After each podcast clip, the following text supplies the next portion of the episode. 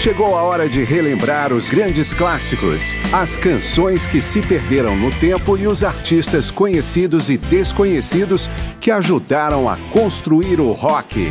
Começa agora mais uma edição de Memória do Rock. Memória do Rock toda semana traz grandes nomes e grandes canções do período clássico do rock e mistura isso com artistas desconhecidos ou esquecidos. E nesta edição vamos trazer ligações pouco exploradas do Deep Purple, um dos maiores grupos da história do rock, responsável por clássicos do gênero como Smoke on the Water, que a gente já ouviu em edições anteriores deste programa.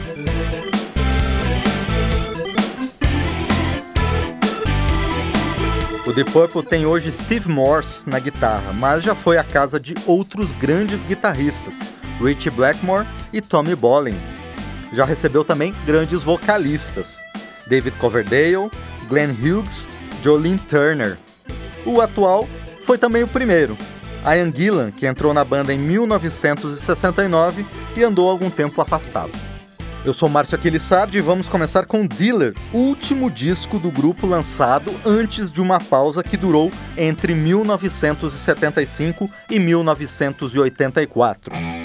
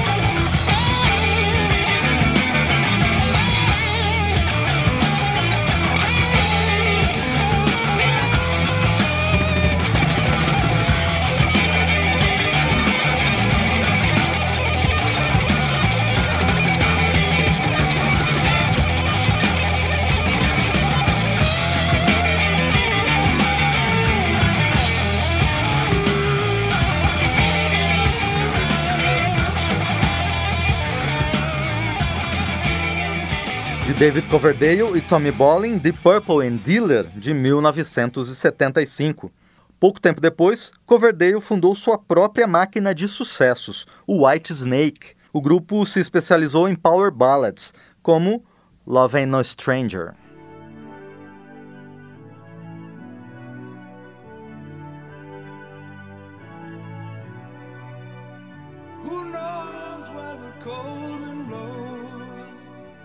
my friends, but nobody knows who am I to believe in love.